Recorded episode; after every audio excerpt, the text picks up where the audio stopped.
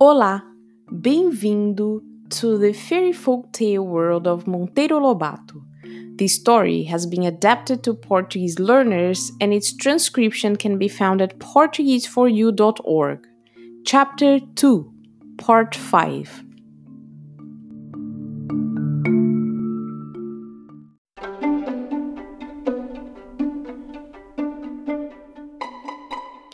Mas o rei do pomar era o João de Barro. Na paineira grande, bem lá no fundo, moravam dois no ninho feito de argila, em forma de forno de açapão. Era o casal mais amigo possível.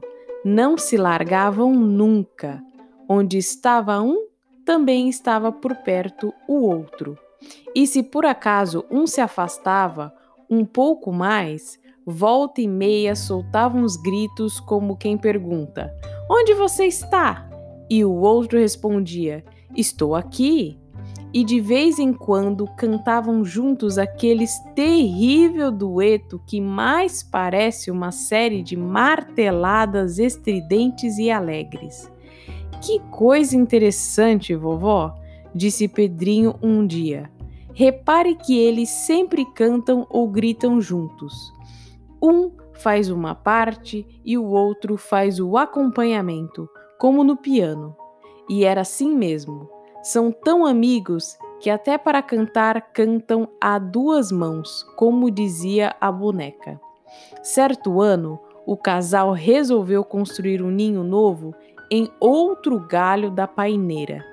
E durante 15 dias, o divertimento dos meninos foi acompanhar de longe aquele trabalho.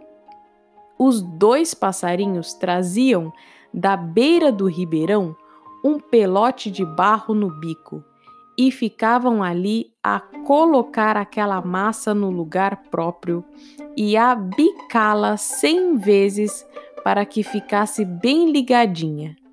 Enquanto um se ocupava naquilo, o outro voava em busca de mais barro. Nunca estavam os dois no mesmo serviço. Revezavam-se. À tardinha, interrompiam o trabalho, cantavam o dueto com toda a força e depois se acomodavam no ninho velho.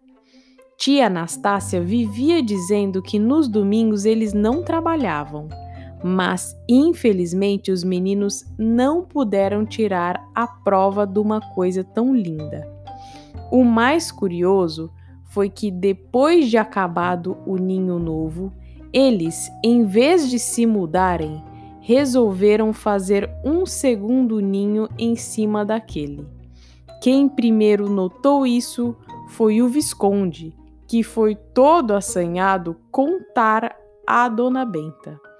Venham ver, disse o sabuguinho. Eles terminaram ontem a construção do ninho novo, mas não se mudaram do velho. Em vez disso, estão a construir um segundo ninho sobre o novo, uma espécie de segundo andar. Dona Benta foi com os meninos e viu. Por que será, vovó? quis saber Pedrinho.